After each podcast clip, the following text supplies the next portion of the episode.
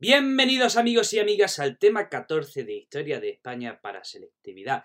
Mi nombre es Juan Jesús Pleguezuelo, soy profesor de Historia de Instituto y consciente de la gran dificultad que tiene un segundo de bachillerato, he decidido crear esta serie de podcasts que sirvan como herramienta educativa a estudiantes de segundo de bachillerato. Pero también, también este programa va dirigido a todas esas personas amantes de la historia de España, que sé que también estáis ahí escuchando y que sois muchos, pues este programa también va dirigido a todos vosotros quiero daros las gracias a todos y cada uno de los que me escucháis, a los que eh, les dais a like, a los que compartís, a los que habléis de, este programa a vuestros conocidos, porque me estáis ayudando a crecer muchísimo. La semana pasada llegué a estar en el top 10 de iTunes, llegando incluso a, en la categoría de historia, ¿se entiende? Llegando incluso al número 3. De verdad que flipé en colores. Estaba al lado, al lado y por delante de mi, de, de grandes genios a los que tanto he escuchado como Iker Jiménez, La Escóbula de la Bruja, Nacho Ares, en fin, que muchísimas gracias. Te recuerdo que si te gusta la historia, tengo otro podcast que se llama Historia con el móvil. Te dejo la dirección las notas del programa. Empecemos con el programa. Vamos a hablar de la guerra colonial y la crisis de 1898. Un tema muy triste para España, el de gran desastre del 98. Cuando España pierde todas sus colonias en, en el 98 y 99, España termina de perder todo su imperio, y esto genera una profunda reflexión en el país eh, sobre los males de la patria. Una reflexión, pues que ya sabemos cómo somos los españoles, que nos fustigamos, que nos autofustigamos y nos castigamos nosotros mismos, y fue una reflexión demasiado pesimista, tanto que esto condicionó la política española en la primera, en la primera mitad del siglo XX. Nos pasamos, nos pasamos, eh, em, nos pasamos de, de particularismo, porque oye, en otros países también ha habido crisis, ¿vale? Y no se castigan tanto como los españoles. Vamos a hablar de los antecedentes de, esta guerra. ¿Qué sucedía? Miren, Cuba y Puerto Rico eh, tenían una economía basada en la exportación de tabaco, café y caña de azúcar. Y sus plantaciones eran trabajadas por esclavos. ¿Y qué le sucedía a esta economía? Pues que eran un mercado cautivo. Perdón, sí, lo he dicho bien, mercado cautivo. ¿Por qué? Porque solo podían comprarle a España y solo podían venderle a España les compraban a España pues harinas castellanas, tejidos catalanes y le vendían pues café, eh, azúcar, tabaco, pero solo podían tener relaciones comerciales con España. ¿Por qué? Porque España imponía a Cuba y Puerto Rico unas una fuertes medidas arancelarias para todos los productos que viniesen de fuera, o sí, para todos los productos que viniesen de fuera, sobre todo de Estados Unidos. O sea, eh, los cubanos y puertorriqueños no tenían libertad para, para realizar un mercado como ellos quisieran, para poder vender y comprar como ellos quisiesen. Eh, hay que decir que desde el año 37, 1837, tanto en Cuba y Puerto Rico había un capitán, un capitán general que mandaba en la isla. Así que, ya saben, no tenían autonomía, autonomía política, tenían cero patatero. Y las Filipinas, las Filipinas es un caso diferente. ¿Qué sucedía en las Filipinas? Pues que realmente población española en las Filipinas era, era poca, era poca. ¿Qué es lo que había en las Filipinas? Había eh, presencia militar y órdenes religiosas. ¿Y cuál era el interés de las Filipinas para España? Pues que eran, digamos, una puerta al Pacífico, perdón, a Asia. Era un, punto de acceso a Asia desde el, que poder, desde el cual poder comerciar, intercambiar, etc. Y tenemos que decir que tanto Cuba como Puerto Rico como Filipinas no podían enviar representantes a las Cortes Españolas. Eh, esta fue la gran reivindicación de los independentistas, a los, que, a los que no se le hizo ni puñetero caso, y bueno, nos costó caro, pero ningún territorio podía mandar eh, representaciones a las cortes. Bueno, pues vamos a, vamos a ver cuándo empieza aquí el pifostio. En 1868 empieza la primera insurrección cubana, o la primera guerra cubana.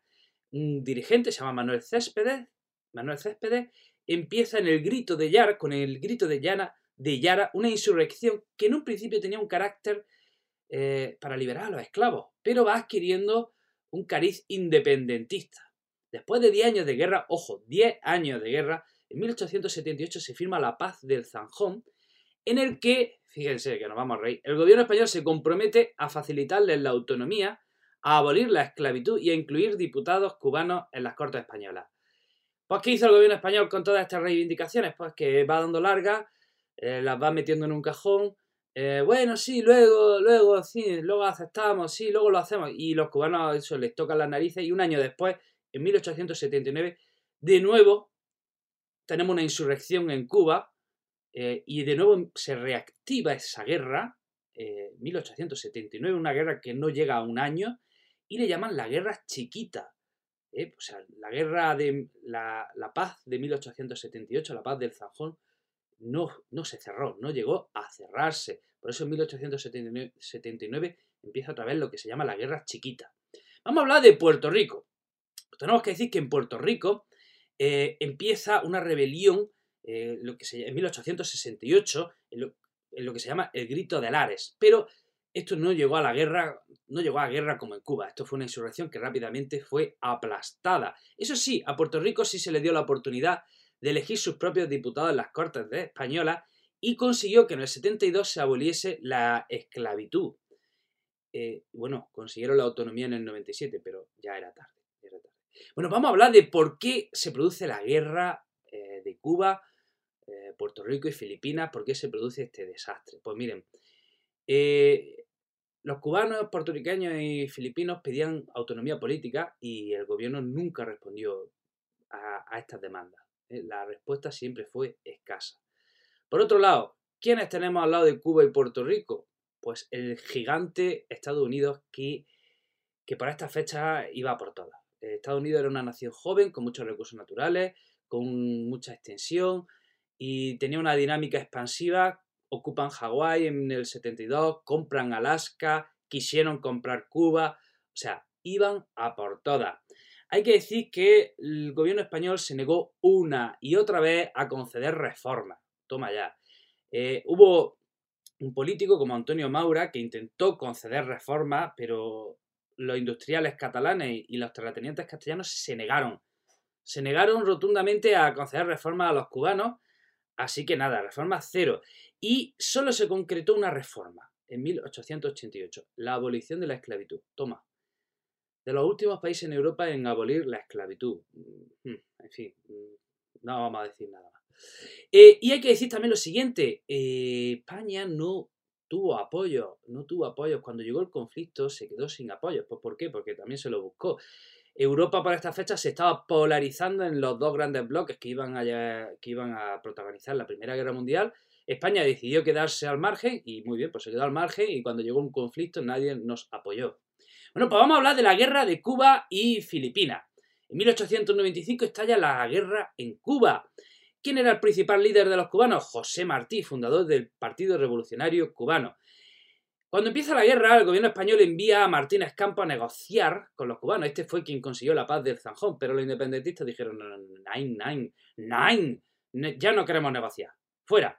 Así que el gobierno español envió a otro general en 1896 que se llama Valeriano Weyler o Bailer, y este hombre impuso la mano dura, impuso una represión fuerte, para acabar con la guerrilla, pero nada, no hubo manera de terminar con, la guerrilla. En, Filipinas, la rebelión estalla en 1896, en un principio el general Polavieja, eh, quien se enfrenta al líder independentista Emilio Aguinaldo. En el 97 el gobierno español cambia al general y atención, eh, nombra a un general que se llama Fernando Primo de Rivera, a negociar una. a negociar. Bueno, manda al general y este general allí se pone a negociar con los líderes independentistas y consigue una paz temporal. Hay que decir que la guerra, que empieza en Cuba en el 95 y en Filipinas en el 96, fue encarnizada. Y atención, ¿cuántos soldados envía España a Cuba? 200.000 soldados. 200.000 soldados llega a enviar España a Cuba. Muy mal tuvieron que estar haciendo el ejército español para, para tener que enviar 200.000 soldados. O muy bien lo estaban haciendo los cubanos para defenderse de los españoles. Recordemos que la conquista de América, eh, o sea, apenas eran unos cientos de españoles los que ocuparon un continente.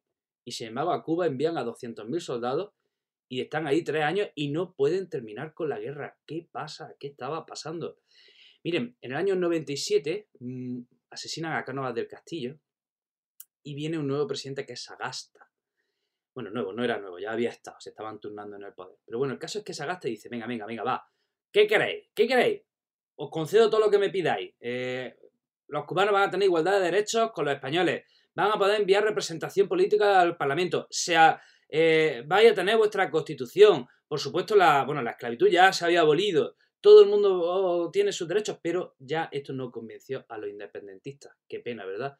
Qué pena que esto no se hubiese hecho antes, porque, en fin, ¿qué hubiese, qué hubiese sido de, la historia?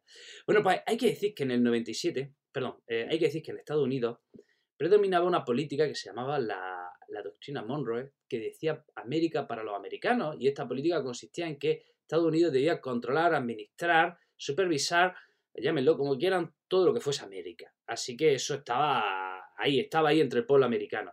Y había un presidente en Estados Unidos que se llamaba McKinley, que este fue a muerte. Este quería Cuba y quería a los españoles fuera. Así que en febrero de 1898, misteriosamente, subrayo, misteriosamente y entre comillas, lo de misteriosamente, estalló un acorazado americano, el acorazado Maine, en el que murieron 250 marinos americanos.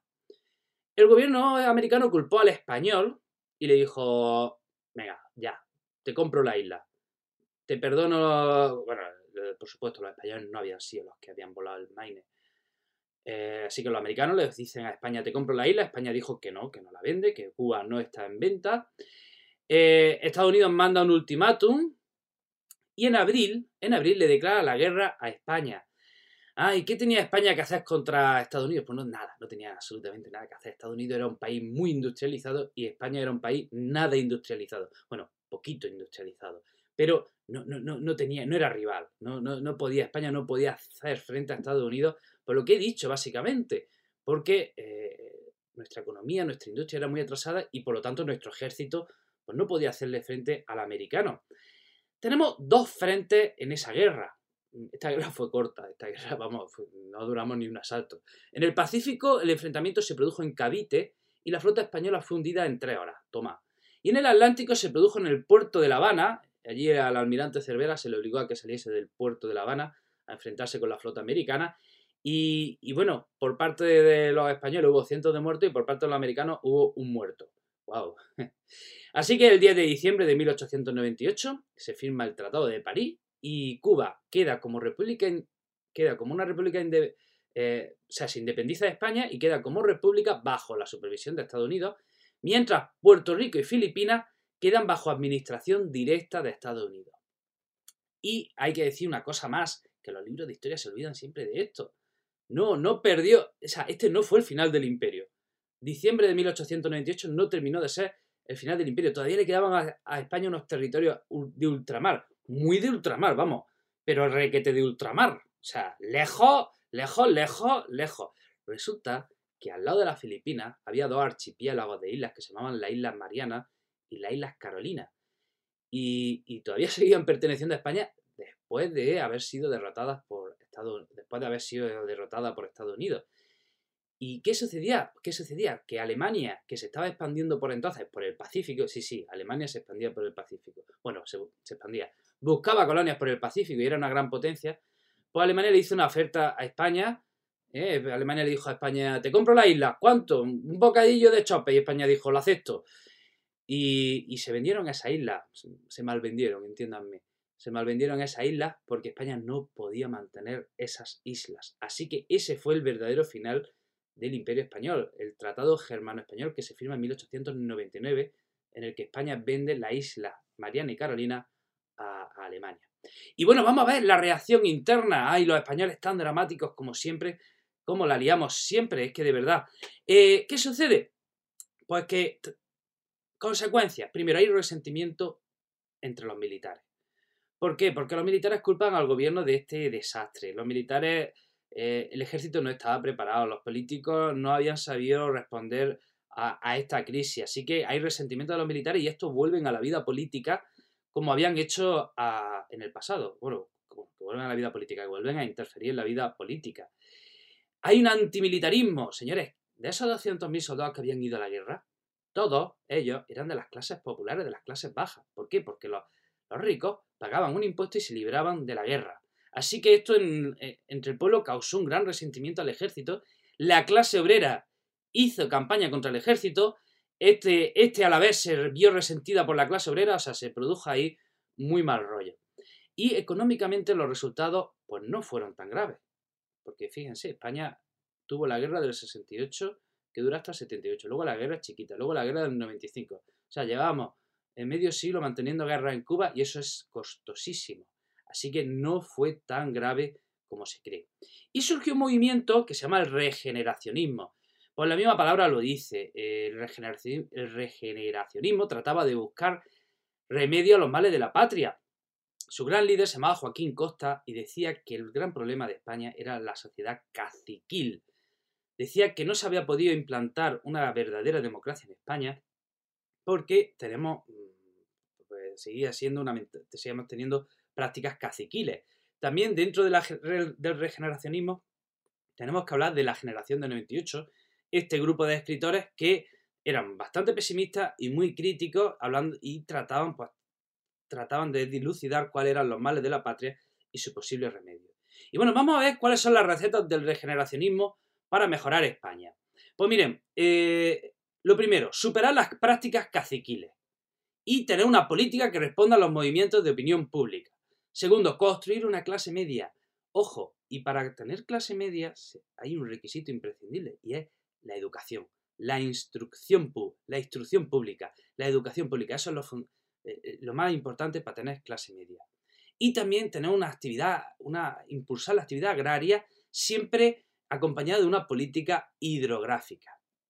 Y bueno, para terminar, decir que en el 98 se dio impulso al nacionalismo periférico, a los nacionalismos periféricos, sobre todo el vasco, pero también digamos que hubo una especie de nacionalismo, de nacionalismo inverso. Desde Cataluña se proponía regenerar España desde la dinámica de Cataluña. Hay que decir que si había una región en España dinámica a lo largo de la historia, por lo menos en el siglo XIX y XX, sin duda alguna ha sido Cataluña. Así que se trataba de, exportar esa política, esa dinámica, ese pensamiento catalán al resto de España. Hasta aquí, amigos y amigas, eh, el programa de hoy. Espero que te sea útil para tu examen, espero que, vayas bien en esos estudios. Supongo que ya, se, ya está en el ecuador del curso. Eh, ánimo, mucho ánimo para esos, examen, para esos exámenes. Te recuerdo, antes de terminar, que tengo otros proyectos dedicados a la educación. Tengo un canal de YouTube, otro podcast de historia, una página en Facebook, un blog. Te dejo las direcciones de todos ellos en las notas del programa. También te pido, si valoras mi trabajo, tu apoyo, dame un, con un like en iBox o cinco estrellas en iTunes. No digo más, te deseo lo mejor, te mando un fuerte abrazo y espero que seas muy, muy, muy feliz.